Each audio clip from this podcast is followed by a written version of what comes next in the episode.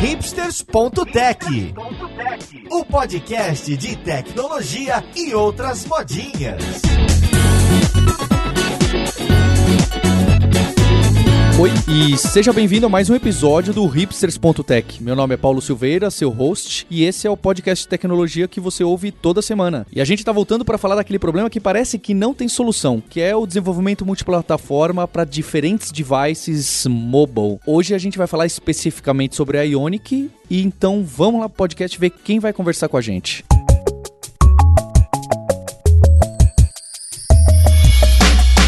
E pro episódio de hoje, tá com a gente a Loiane Groner, que é Full Stack Developer no Citibank, autora de diversos livros da área e é figurinha carimbada nos eventos na comunidade, conhece a gente há muito tempo, a gente conhece o trabalho da Loiane há muito tempo. Loiane, obrigado pela presença. Oi, Paulo, eu que agradeço. Muito obrigado pelo convite e uma honra poder estar aqui participando com vocês. E para sabatiná-la, estou com o nosso co-host Sérgio Lopes aqui da Kaelon, da Lura, o cara de desenvolvimento móvel que gosta de reclamar bastante desses frameworks. É isso, Sérgio? Eita, já adiantando a treta, hein, Paulo? Aí sim. Ué, a, a Loiane não queria trabalho fácil aqui, ela é. queria participar a ferro e fogo. E pra gente começar, eu queria entender primeiro, eu entrei no site do Ionic e vi que ele tá fazendo muito mais coisa do que eu imaginava que ele fizesse. Então, Loiane, você podia falar qual é o objetivo principal desse framework? E, em especial, como que ele nasceu, né? O objetivo lá atrás? Porque agora eu vi que tem diversos outros sub-frameworks ou outros produtos, mas qual que é o objetivo principal? Era escrever em que para desenvolver em que, resolver qual problema? Bem, o Ionic na verdade é um stack de tecnologias, né? Então foi uma junção de diversos produtos em apenas uma plataforma para que os desenvolvedores tivessem todas as ferramentas disponíveis para que eles pudessem desenvolver os aplicativos híbridos, né? Os aplicativos mobile híbridos. E tudo começou bem lá atrás com o PhoneGap, né? Que hoje o pessoal conhece muito como Apache Cordova. Uh, o PhoneGap é, é uma empresa no Canadá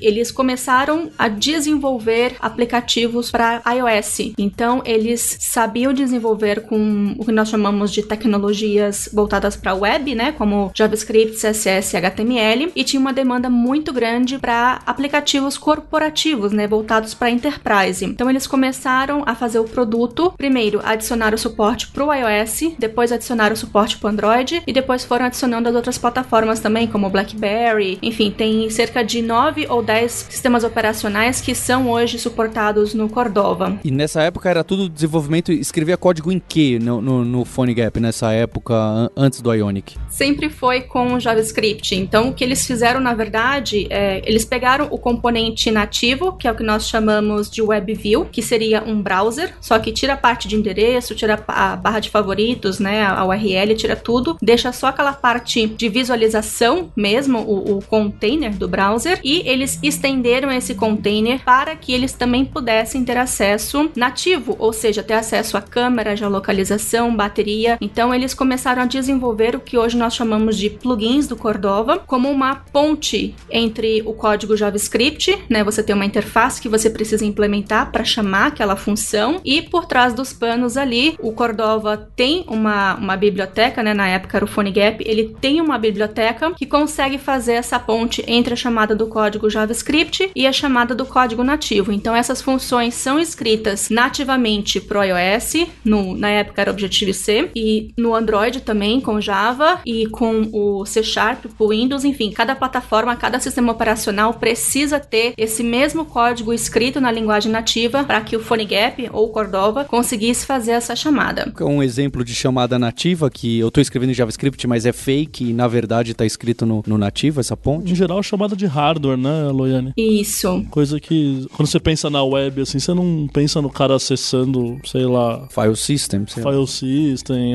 agenda de contatos, é, coisa de hardware mesmo, giroscópio, sei lá o que. Lembra que a gente tá falando é, de muitos anos atrás, né? A web daquela época não acessava nada disso, né? É verdade. Não era comum ter API JavaScript para câmera, por exemplo. Correto, não tinha nada disso. Essa API hoje que a gente tem de web para voltado mais para essa parte nativa não tinha naquela época época. Então, por isso que fez tanto sucesso assim e, e criou-se um hype, né, no meio corporativo que você poderia escrever apenas um código, nesse caso seria o seu código JavaScript, e você poderia colocar qualquer HTML e CSS que você escrevesse ali, juntamente com esse código JavaScript, e no final você conseguiria empacotar, né, gerar o APK, gerar o IPA e enviar para as lojas e assim, né, distribuir o seu aplicativo nas lojas tanto da Google quanto da Apple. Então, o PhoneGap foi uma dessas promessas para resolver esse problema. Você escreve só um código e você tem sua aplicação pro iPhone, tem sua aplicação pro Android, sem ter que ficar reescrevendo o mesmo código em duas linguagens, em duas plataformas diferentes. O que que ficou faltando que acabou aparecendo o Ionic? Quando que é esse momento que tem esse passo? Isso, acho que foi cerca de 5 ou 6 anos atrás que começou essa questão das web apps, né, do HTML5 voltado para o browser, para o mobile, e o primeiro framework deles foi o Sencha Touch. A gente poderia construir aplicativos voltados para o mobile com a carinha, né, do o look and feel que a gente tem também nos sistemas operacionais do iOS e o Android. E depois, logo tivemos o jQuery Mobile, né? Só que esses frameworks ah, tiveram alguns problemas, tinham problemas de performance também, mas foi o que iniciou aí toda essa, essa carreira de ter como desenvolvedor híbrido, porque o PhoneGap e o Cordova, só para esclarecer também a diferença, é que depois o PhoneGap ele foi vendido para Adobe e eles queriam muito deixar o código open source. Porém, por questões de trademark do nome, a Adobe não poderia disponibilizar o código com o nome de PhoneGap. Então, por isso que criou-se aí o Apache Cordova. Então, hoje o Apache Cordova é todo o código open source e o PhoneGap acabou virando o nome comercial, né, como um produto da Adobe também. Mas no, no fim das contas acaba sendo a, a mesma coisa. E como o Cordova e o PhoneGap eles não têm nenhum componente visual, então você não tem botão, você não tem uma lista, você não tem um, um sidebar, não tem nada, você tinha que escrever tudo isso com HTML e CSS na mão, puro mesmo. Esse é um ponto importante, né? O Cordova nada mais é, o PhoneGap, do que te dar uma janela em branco do browser. Se você escrever um HTML tosco ali, você vai escrever aquela página GeoCities de 1980, sabe? Então, é, para você fazer um negócio bonito, exigia ou que você fosse o, o rei do CSS ali para fazer uma tela mobile bonita em CSS, em HTML, ou usar uma desses frameworks de, de componente mesmo, né? E aí tem todos esses que a Loiane comentou, né? Então o Ionic vem para trazer componentes prontos pra você não precisar parar para sentar e fazer, entende? Ah, esses componentes que o Sencha Touch e o jQuery Mobile forneciam, eles já tinham um pouquinho mais de carinha de iOS ou Android ou eles já tinham a carinha dele? Eles tinham o próprio CSS, mas não tinha ainda uma distinção entre iOS e Android. Se você quisesse ter uma aparência distinta entre esses dois sistemas operacionais, você teria que fazer essa customização. É, mas em geral, esses frameworks que eu vejo, eles têm meio com uma carinha dele. É uma carinha é um mobile. Look and feel deles. Isso. É uma carinha mobile, então você, usuário de Android, você, usuário de iOS, você se identifica com aquele componente, mas você percebe que não é um componente nativo. Acho que até tem para colocar uns temas com cara de iOS, cara de Android, mas pouca gente. Eu não sei, pelo menos até onde eu sei, a Loena até me corrige, é, nem é considerado muito boa prática, porque quando você tenta escrever em CSS um negócio que fica com a mesma cara do nativo, só tem uma possibilidade, vai ficar meia boca. Porque, porque você não vai conseguir. Você não vai conseguir fazer igual, igual. Entendi. Então, geralmente o pessoal tem essa ideia de, olha, ele é familiar, mas não é uma tentativa frustrada de falsificar ou fazer uma cópia falsificada do original, sabe? E o Ionic, ele veio justamente para isso. Então, se você quisesse escrever o seu aplicativo, você tinha que sair pegando as partes, né? O, o PhoneGap, o Cordova, o jQuery Mobile, o Sencha Touch. Existiam também outros frameworks naquela época. E eles tiveram a ideia de, por que não já oferecer uma ferramenta completa para o usuário? Então, o Ionic 1, ele foi baseado no CLI do Cordova, né? Da interface da linha de comando do Cordova para criação de projeto, de adicionar os plugins para você ter essa ponte com hardware nativo e também como uma ferramenta para ajudar a fazer o build, né, para gerar o IPA ou IPK, o Angular JS, que na época era o framework da moda, né, era o, é o framework que estava bombando, estava todo mundo utilizando. Eles falaram, vamos aproveitar, vamos pegar também esse a popularidade do Angular e vamos desenvolver um framework com um CSS, um HTML e qualquer lógica necessária que precise ser adicionada no aplicativo, as pessoas podem utilizar o Angular JS para poder desenvolver e escrever essa lógica. Então, com isso, lançaram aí esse pacote, né, essa stack que foi o Ionic 1. É, eu acho legal que o surgimento do Ionic tem muita ligação também com essa moda da SPA, porque quando você tinha o componente antigo, jQuery Mobile, sei lá, é, ele cuidava muito de fazer o componente visual, mas para você fazer um aplicativo híbrido mesmo, você tinha que fazer toda a parte de rotas, de telas, não era só ter o botão bonitinho, né? E esse era um problema meio mal resolvido no JavaScript até antes de surgirem os frameworks MVC famosos lá, Backbone, Ember e tal, e o Angular dominar o mercado inteiro, como a Loiane falou. Então o Ionic aposta no Angular, o que hoje não sei se eles se arrependem, né? Porque o Angular 2 já mudou, é, já mudou tudo. É. Cenas nos próximos capítulos. É, será que vai ter um Ionic React? Hoje a moda é React e... É... Tá entregando o jogo, é isso que você quer dizer, Loiane? Ah, na verdade, eles têm plano sim, né? O Ionic... Ah, é? Isso eu não sabia. Então, o Ionic 2, com toda a reescrita do Angular, mudou muito, né? O framework teve que mudar bastante. O Ionic 2 já é em cima do Angular 2, que agora acho que até morreu esse número, né? Que eles estão aumentando rápido. É, é em cima daquele, desse Angular que já é bem diferente. Então é, é o Angular todo baseado no, em Web Components, com TypeScript. Tem todo o framework também pronto, juntamente com o Angular CLI, que é a ferramenta de linha de comando para você gerar os projetos, fazer o build uh, baseado no Webpack hoje também. E o Ionic 2 também faz uso disso tudo. Então o Ionic 2, o CLI, ele é baseado tanto na Apache Cordova quanto no Angular CLI.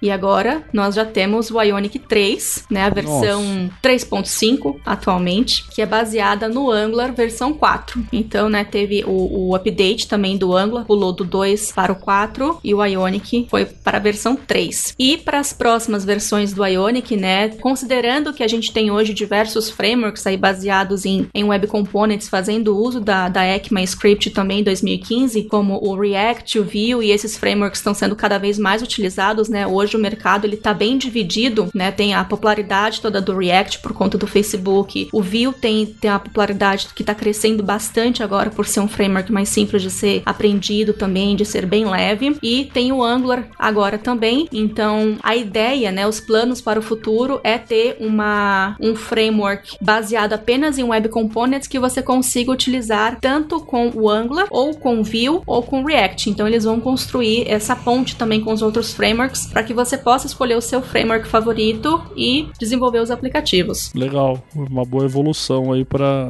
atingir mais mercado, né? Exato, porque hoje acaba pegando muitos desenvolvedores que sabem Angular, né? Então você quer começar a desenvolver para dispositivos móveis, você sabe Angular, o Ionic ele é um, um framework que vai te facilitar esse aprendizado. E você tendo suporte também para outros frameworks, você acaba atingindo um público maior de desenvolvedores. E como que é hoje, usando o Angular, que é o que tá mais oficial, né? Tem essas novas frentes que estão aparecendo, mas usando o Angular. Ainda eu continuo criando apps para Android e para iOS, e se eu for ver, a carinha deles não tem aquela carinha de componentes nativos do iOS nem do Android. Por enquanto tá assim? Tem certas customizações que são feitas, e isso é o próprio framework, né? O próprio Ionic que faz isso. Então, para Android, o look and feel, né? A carinha é mais parecida com o Material Design e com iOS eles tentam seguir, é, é, fica um pouco parecido, mas não é exatamente igual. Então a questão dos botões, das abas, é um pouco mais parecido com iOS. E do Android fica um pouco mais parecido com o Android. E você, como desenvolvedor, você não precisa ter o trabalho de fazer essa customização na mão, né? É claro que o Ionic em si te permite você fazer as customizações de cores, né? Através do, do SES, do, dos arquivos SCSS. Então você consegue customizar as cores e se, se você quiser também você consegue, por exemplo, eu quero que essa toolbar fique de uma cor no iOS e fique de outra cor no Android. Então você consegue fazer isso. Mas no geral, os componentes apenas vão lembrar um pouco do sistema operacional nativo, mas não vão ser exatamente iguais. Loiane, deixa eu perguntar para quem não conhece, nunca escreveu um hello como eu no, no Ionic ou mesmo no PhoneGap. Se eu quero fazer o Olá Mundo, que é um botão, tá bem? Eu quero fazer uma app que é só o botãozinho que eu vou clicar no Olá Mundo e ele vai disparar alguma outra mensagem. Quais são os passos que eu tenho que fazer além de, de fazer o, o, os downloads? Downloads, o, o, primeiro arquivo que eu vou escrever é um HTML com um input de botão ou vai ser um JavaScript chamando uma biblioteca do Ionic? Como que funciona isso? O próprio CLI do Ionic, que é, uma, é um pacote do NPM, né, do gerenciador de pacotes do Node.js, quando você cria um projeto, ele te dá umas opções de templates. Um então, scaffoldzinho. Um Exato. Então você pode criar um projeto totalmente em branco. Então nesse caso você vai ter apenas um componente Angular, então vai ser um arquivo arquivo TypeScript, né, que você pode escrever JavaScript normalmente, já com a, a ECMAScript 2015, e você também vai ter um arquivo HTML. Então você pode colocar todo o seu HTML no arquivo HTML, né, no template do componente do Angular, e no arquivo TypeScript do Angular você pode colocar ali, por exemplo, o, o método, né, a função que vai ser executada quando você fazer um clique naquele botão. Desse template existem outros também, como o side menu, né, com aquele menu de hambúrguer, também tem essa opção. Tem a opção com abas, tem opção para você iniciar projetos já com Google Maps e também tem a opção de um pequeno aplicativo de um evento, né, uma conferência de TI, onde você tem a lista de palestrantes, a lista de palestras e também uma aba sobre o aplicativo. Então já tem uns exemplos bem bacanas disponíveis caso você não queira começar do zero. Então basicamente eu estou escrevendo uma web app que é localhost ali. Ele clica e eu pego o evento via JavaScript no clique daquele botão para executar alguma coisa, né? Eu não vou ter que submeter aquilo para o servidor, a não ser que eu queira buscar os dados num, num serviço remoto. Eu estou fazendo tudo naquele JavaScript ali, ali dentro, como se eu estivesse programando uma página simples. E o próprio Ionic CLI, ele também tem a opção de você servir aquele código no browser. Então tem a opção ali de fazer um Ionic Serve, que seria apenas um servidor HTTP, e você consegue abrir aquela página no browser e consegue fazer as suas modificações no código e através do Live Reload já consegue também ver as modificações no próprio browser. O Cordova, independente do Ionic, ele já tem essa coisa de que tudo que você escreve, na verdade, é um HTML file dois pontos, sabe? Ele tá fora da web. Ah, para você não ter que ficar redeployando a aplicação no. Não, é porque o aplicativo é local mesmo. Imagina que a hora que o cara instala a app, ele tá baixando o seu HTML, o seu CSS, o seu JavaScript naquele pacotinho e rodando localmente. Localmente ele não tem um servidor HTTP. Então ele abre file dois pontos. Então ele, essa web view, na verdade, se você fosse ver a URL dela, é que ela não é aberta, né? Ela é uma URL file dois pontos. E aí você acessa ali. Claro, aí você pode disparar um Ajax pro seu back-end remoto para pegar um dado, por exemplo, e tudo isso. Tem essa integração remota. O aplicativo por si só, ele é um negócio autocontido que roda naquele celular, como se fosse você ir no seu computador lá no Windows Explorer, dar dois cliques no HTML e abrir no Chrome direto, sem precisar de servidor, sem precisar de nada. Né? Então aí Exatamente. tem essas facilidades, como a Loiane falou, existe, existe o servidor HTTP do, do Ionic para te facilitar, porque você consegue rodar no browser, ele consegue fazer umas mágicas como Live Reload, etc. Você não precisa regerar o APK, por exemplo, para instalar de novo no Android. Sim, para facilitar o desenvolvimento, mas na hora do vamos ver mesmo, é um HTML file dois pontos. É isso mesmo. Isso é apenas para desenvolvimento, né? Porque quando você está desenvolvendo, você não vai ficar emulando toda hora ali no, no, no emulador do Android ou do iOS. Geralmente você vai utilizar o próprio browser, pelo menos para prototipar a sua aplicação. E como o Sérgio falou, dentro do aplicativo, a própria WebView, que é customizada pelo Cordova, ela apenas aponta para o index HTML que está dentro ali do APK, que está dentro do IPA. Então, nativamente, você tem apenas aquele index HTML com todo o seu código ali dentro. Mas para desenvolver, você tem todas essas ferramentas para te ajudar, principalmente na prototipagem do aplicativo. E Loiane, você falou, então ah, muita gente não fica o tempo todo no, no emulador, especialmente no começo da aplicação.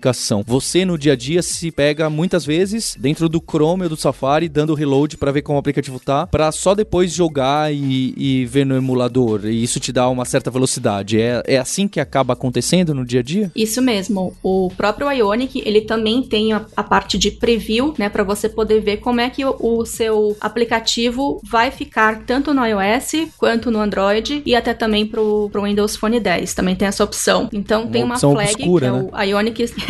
Existe uma flag que é o "-l", né, que seria o Ionic Serve Lab, que você consegue ver aí quais são os sistemas operacionais que você tem como target do seu aplicativo. Para prototipagem isso ajuda bastante. Tem também a questão do tipo de aplicativo que você vai desenvolver, porque se você estiver desenvolvendo um aplicativo que é basicamente tela com chamadas Ajax para um servidor, você consegue fazer o desenvolvimento totalmente no browser, para depois você poder fazer os seus testes nos emuladores do iOS, do Android e também fazer o teste no próprio dispositivo. Ele pode acessar a coisa nativa, né? Então se você acessa a coisa nativa, por exemplo, a agenda de contato, como eu falei, você não consegue rodar isso no Chrome do desktop porque ele não tem esse componente. Então aí você precisa rodar no emulador ou no aparelho de verdade e tal. É, mas é, é o que a Loiano falou, muito, muito aplicativo acaba sendo aplicativo simples, é telinha, navegação, sei lá o que, um Ajaxzinho aqui ali. Você consegue rodar num browser comum e rodar JavaScript, acabou e testa e pronto. Mas a hora que entra nessas coisas mais específicas de hardware que exigem o hardware, aí você tem que rodar no emulador mesmo. Mas mesmo assim,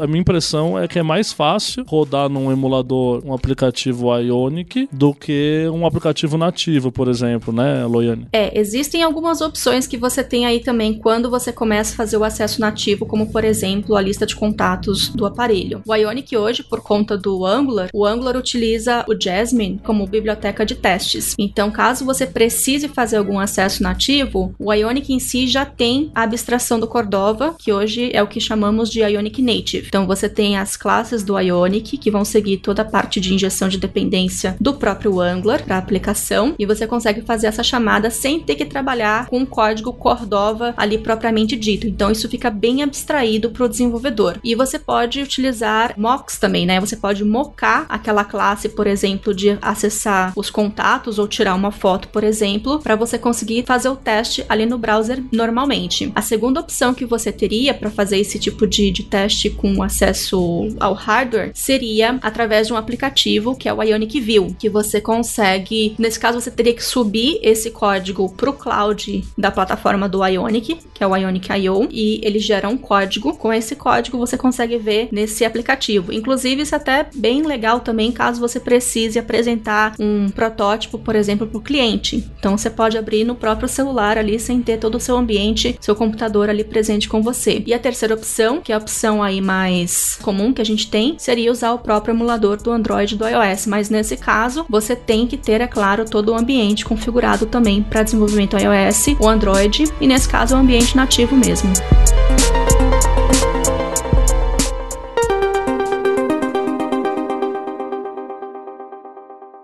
Que, que a gente chama esses frameworks de desenvolvimento híbrido e a Progressive Web Apps, que acho que a gente já vai chegar lá, não é desenvolvimento híbrido? O que, que é híbrido? Por que, que a gente fala o híbrido? É por conta do Cordova. Como eu mencionei antes, o Cordova o que ele faz na verdade é uma customização do componente WebView que existe ali tanto no iOS quanto no Android. Então, o seu aplicativo vai ser apenas um componente nativo, que seria a WebView, que vai abrir o index HTML que você está desenvolvendo. Então, é por isso que é o híbrido. Você tem um componente nativo, mas o resto é todo. É como se fosse uma web app. E a diferença nesse caso também do híbrido é que você também consegue fazer o acesso ao hardware nativo, como contatos, câmeras de localização, leitor de código de barras e etc. Então você teria aí o híbrido mesmo, né? o, o que eles falam é o melhor dos dois mundos. Você consegue fazer o acesso ao hardware nativo e ao mesmo tempo você consegue desenvolver com JavaScript, HTML e CSS. Eu costumo brincar que também é o pior dos dois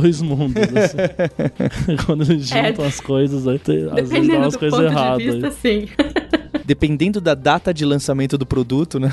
Mas você sabe, era aquela história, você tinha só desenvolvimento nativo antes, ou o cara fazia web. O híbrido é, é essa mistureba aí, né? Que você olha para um aplicativo Cordova, você não sabe direito. Você chama aquilo de web? Não, porque não tá na web. Você chama aquilo de nativo? Não, porque você não escreveu o código nativo. É o quê? É um híbrido, é uma mistura. Ele é nativo no sentido de ser uma app que interage lá com as coisas nativas do aparelho, mas ele tem essa característica que traz as linguagens da web, a WebView, para você desenvolver, né? E lá no site tem esse negócio de Ionic Native. Isso não, não tem relação com botãozinho do jeito do iOS e botãozinho do jeito do Android, ou tem? Não, essa seria a abstração do Cordova. O que acontece é que o Apache Cordova, ele tem suporte, né, aos plugins, se eu não me engano, são 10 ou 13 plugins. E são os plugins mais básicos, né, que é a geolocalização, bateria, verificar se você está conectado no 4G, no Wi-Fi, né, que seria o plugin de redes. Ah, tem um plugin de acesso a arquivos para o Android, tem o plugin de acesso a câmera, vídeo, gravação de áudio também. Então são esses plugins bem básicos mesmo. Ah, porém, no dia a dia, né, quando você vai desenvolver um aplicativo, às vezes você precisa de algo um pouco mais, mais complexo, como um leitor de código de barras ou notificações push, ou então integração com redes sociais, né, como Twitter, Facebook, já que os próprios aparelhos têm hoje hoje também essa funcionalidade, essa integração com essas redes sociais, a Bluetooth no caso do Android, enfim. Então, existem os plugins que são mais populares, que foram desenvolvidos pela própria comunidade e acabaram sendo adotados meio como oficiais, mas não são oficiais. E o que o Ionic fez é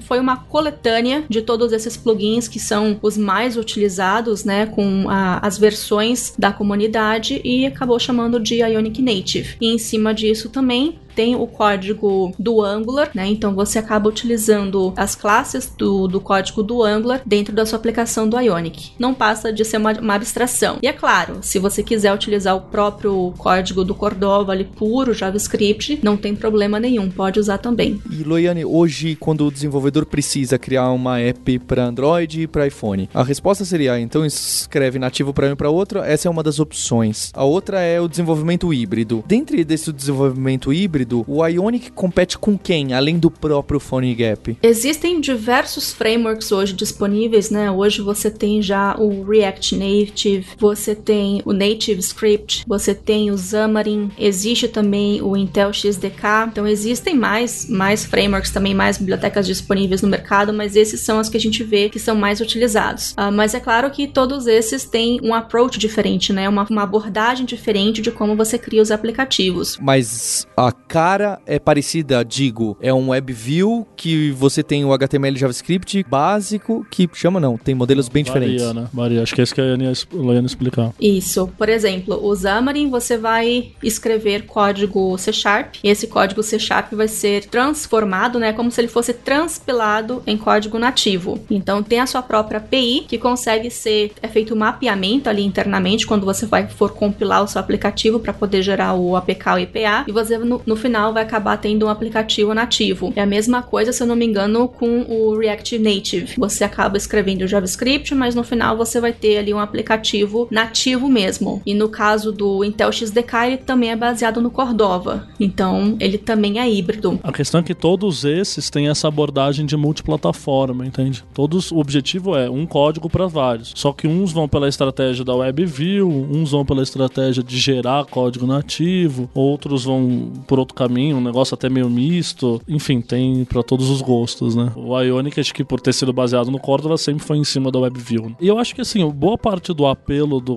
Cordova e, por consequência, do Ionic, acabou com o fim da guerra do mobile, né? Porque quando o Cordova surgiu, e, mesmo essas outras ferramentas de, de multiplataforma, a gente vivia num, num cenário meio, meio bizarro, onde a gente enxergava que o futuro do mobile ia ser iOS, Android, BlackBerry, Windows Phone, Firefox OS, Tizen, Bada, sei lá o que. E o fato é que todo mundo morreu, exceto o iOS e o Android. Então, existia um apelo muito grande quando a gente falava de, olha, um código só para 10 plataformas. Beleza. Agora, quando você fala, ah, um código para duas, ou dois códigos para duas, o apelo diminui bastante, né? Você enxerga um, pouco disso assim também, Loiane? Sim, vejo também. Mas tem também um outro lado. Inclusive, quando você vai iniciar nesse mundo de desenvolvimento de aplicativos móveis, sempre vem aquela pergunta, né? O que, que eu estudo para poder iniciar? Será que eu estudo Java ou Kotlin agora para Android? Será que eu vou estudar o Swift Objective-C para iOS? Será que eu vou estudar JavaScript, HTML, CSS e vou para essa parte híbrida? Ou eu estudo C Sharp e vou, e vou utilizar o Xamarin? Como é que fica isso? Porque você ainda tem todas essas possibilidades, né? Você chegar para o iniciante falar que ele tem que aprender duas tecnologias totalmente diferentes, pessoas às vezes fica meio assim com o pé atrás. Dependendo do tipo de aplicativo que você precisa desenvolver também, pode ser mais fácil, continua sendo mais fácil você ir pro híbrido. É, tem um apelo individual muito forte, né? Do tipo, eu tenho que entregar dois aplicativos. Mas eu digo, o, o apelo, por exemplo, para a empresa já começa a ser menor, certo? Antes eu, eu precisava contratar 10 pessoas diferentes, porque cada uma conhecia uma plataforma. Agora eu contrato duas, uma de Android e uma de iOS, ou uma de Ionic. Mas eu digo, o apelo é menor, né? Lógico, individualmente é aquilo. Se eu sou responsável por aprender tanto Java quanto Objective-C, é, é, aí realmente o peso é grande. Do ponto de vista de negócio, às vezes, acho que não é tão grave um cara fazer dois nativos hoje em dia, né? Dado que a guerra do mobile acabou e chegou em dois, né? Se a gente estivesse falando de três, quatro, cinco, aí talvez a conversa fosse outra, né? Né? Mas, sei lá, até o Windows Phone morreu aí de vez. Ou de vez? Cuidado, hein, Sérgio? Você vai ouvir Foi a Microsoft que aí. lançou, que falou que dropou suporte aí recentemente. Do, Não, do tem o 8.1, Windows 10. não do 10. É o Windows 10. Então, mas o Windows 10 não vende, mas quando, quantos anos faz que a Microsoft não lança um aparelho? Aqui no Brasil eu nunca vi, mas lá fora, lá fora tem bastante gente que usa. Não, que usa sim, é mas vende. Você exagerou, hein? Vende. fora do Brasil você percebe pessoas utilizando também outro- outros aparelhos, né, do Windows 10. É, também tem isso, né? Essa conversa que a gente tem, às vezes tem um viés muito forte do, que, do cenário que a gente vê aqui dentro, né? É, às vezes tem algum outro cenário em outro país, em outro lugar, que aí até tenha três, quatro, cinco plataformas que faça mais sentido. Ou em outro planeta, porque aqui eu não tenho visto tanto.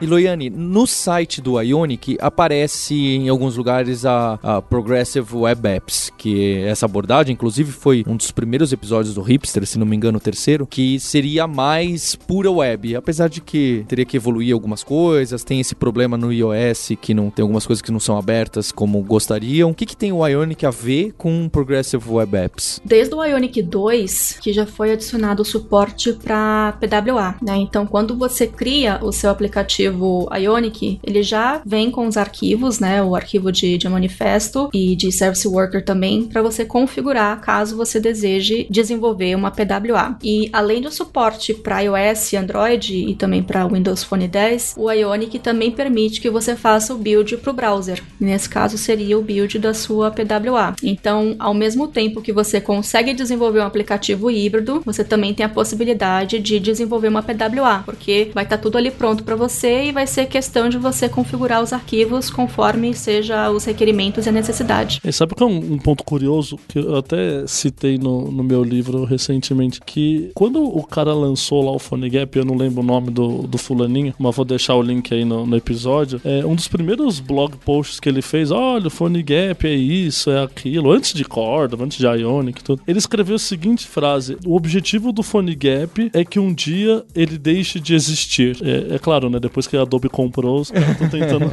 empurrar essa informação para baixo do tapete. Mas o cara escreveu, porque o que, que ele enxergava? Ele enxergava 300 anos atrás que a web tinha um potencial, então ele viu um potencial no HTML, no CSS, no JavaScript, mas que o nativo estava muito na frente. Então você conseguia, por exemplo, acessar a câmera, acessar a, file system, acessar tudo que a gente falou de nativo, e a web nada, né? Ou pouquíssima coisa. Mas ele enxergava que com o tempo a web ia permitir esses acessos. Então hoje, por exemplo, a gente fala muito aqui de Cordova e sei lá o que, mas você consegue acessar a câmera em JavaScript padrão, nativo, no browser, sem nada dessa coisa. Você consegue acessar a geolocalização no browser nativo e tal. Então muitas dessas coisas que antes precisava do Cordova, do Phone Gap para fazer a cola, hoje já estão disponíveis direto pro JavaScript padrão do Chrome. ali. Então ele enxergou isso um tempo atrás. Ele falou: na verdade, o que eu quero é fazer essa cola enquanto a web não chegar lá. É claro, o nativo foi evoluindo cada vez mais também, então é um, é um- é gato e rato aí. É porque não adianta ter só 90% das features, certo? Tem aplicação que precisa de 100% delas. É, mas a maioria não precisa também. né? Correto. Então, acho que, claro, sempre vai ter a necessidade ali do específico, mas uh, o ponto é, acho que essa moda da PWA tá pegando, porque a PWA, apesar de toda a buzzword, de todas as questões que a gente até discutiu no outro episódio, ela vem para celebrar um momento em que a web meio que chegou lá, sabe? Ainda tem muito para percorrer, mas ela chegou lá. Então, hoje, muita coisa que antes exigia essa infraestrutura inteira, você poderia, eventualmente, se quiser, fazer só no browser padrão, um site, HTTP, pronto, o cara vai lá e entra. E eu achei bacana porque o, o Ionic percebeu esse movimento também, né? Então, o Ionic fala, olha, eu suporto tudo aquilo que a gente já fazia antes, vou continuar suportando, claro, mas, pô, a web chegou lá, PWA, vou suportar também, né? Evidente que o- aquele 10% ali que é mais específico não, não vai ter o suporte, mas para a maior parte dos casos, se a pessoa não quiser fazer um aplicativo híbrido, ela pode só fazer um site e mesmo assim usar o Ionic e as vantagens dele de ter os componentes prontos, toda a infraestrutura dele pronta. Gosto muito de ver a PWA como uma opção a mais que a gente tem hoje, né? Então, se realmente você não tem o requisito do cliente de ter que ter o aplicativo lá na loja, é muito mais fácil, claro, para você desenvolver a PWA do que ter todo o trabalho de fazer aí o, o aplicativo híbrido. Que a parte de desenvolvimento do híbrido, ela é relativamente simples, né? Uh, só que além de você ter, a gente falou bastante aqui de HTML, CSS, JavaScript, porém quando você precisa enviar o aplicativo para a loja, né, você tira de cena o híbrido e o aplicativo que você tem ali é um é um IPA, é, é um IPK, é um arquivo nativo que você vai ter que seguir todo o processo que você teria que fazer se tivesse com um aplicativo que foi desenvolvido no Xcode ou um aplicativo que foi desenvolvido no Android Studio. Bem mais difícil que só subir um HTML no FTP, né? Exato. Então a pessoa que vai desenvolver o híbrido, a gente às vezes acaba esquecendo muito disso, mas ela também vai ter que aprender um pouquinho de Android nativo, também vai ter que aprender um pouquinho de iOS nativo, de como que os ambientes, né, de como é todo o processo de subir o aplicativo, ou se precisar de algo mais complexo também, de saber até mesmo desenvolver nativamente também, você acaba tendo também essa nova opção de você não passar aí por todo esse trabalho para lançar o seu aplicativo na loja, se não realmente não tiver necessidade. É, essa é a parte que eu brinco que o híbrido copiou o ruim dos dois lados. Né? Então você tem toda a chatice de loja que você já tem no nativo igual, né? Você falou bem, né? No fundo é um aplicativo, pronto. É, isso é um ponto curioso. Muita gente também não, não entende que quando a gente fala de Cordova, de Ionic, a gente não está falando de web. Apesar da gente estar tá usando HTML, que por acaso é a mesma linguagem da web, aquilo não é web. Aquilo lá não está no HTTP, aquilo lá não é acessível. É, aquilo lá, para todos os efeitos, é uma app. Ela é muito mais parecida com uma app nativa, no sentido de restrições, de possibilidades e tal, do que com a web aberta, universal, acessível, HTTP, esse tipo de coisa. É que por acaso ele usa a linguagem da web, mas não é web. Exatamente. Loiane, eu conheço você desde a sua época de Javeira, hein? Acho que você não vai ter como esconder isso aqui, estou revelando aos ouvintes. Java até a morte.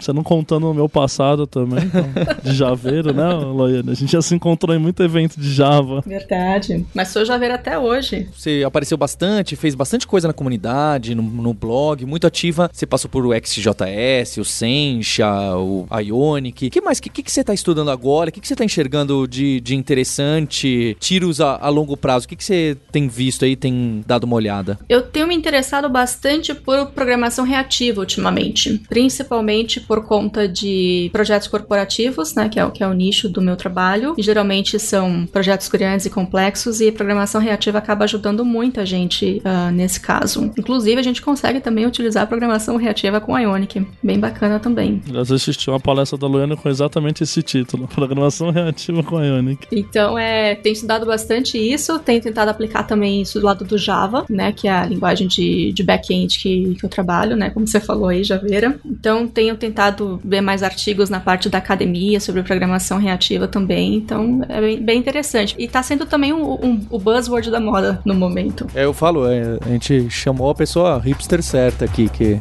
tá sempre, tá sempre atrás da, da onda. Legal, Luiane.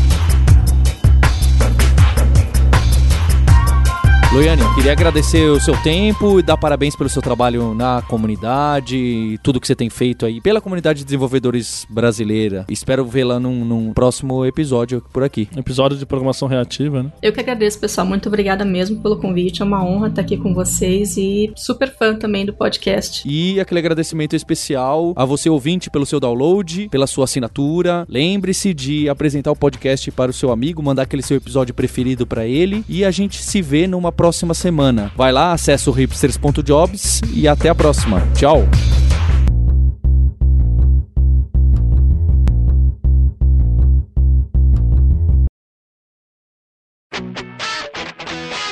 Você ouviu o hipsters.tech, produção e oferecimento alura.com.br, cursos online de tecnologia e Kaelon, ensino e inovação. Edição Radiofobia, podcast e multimídia.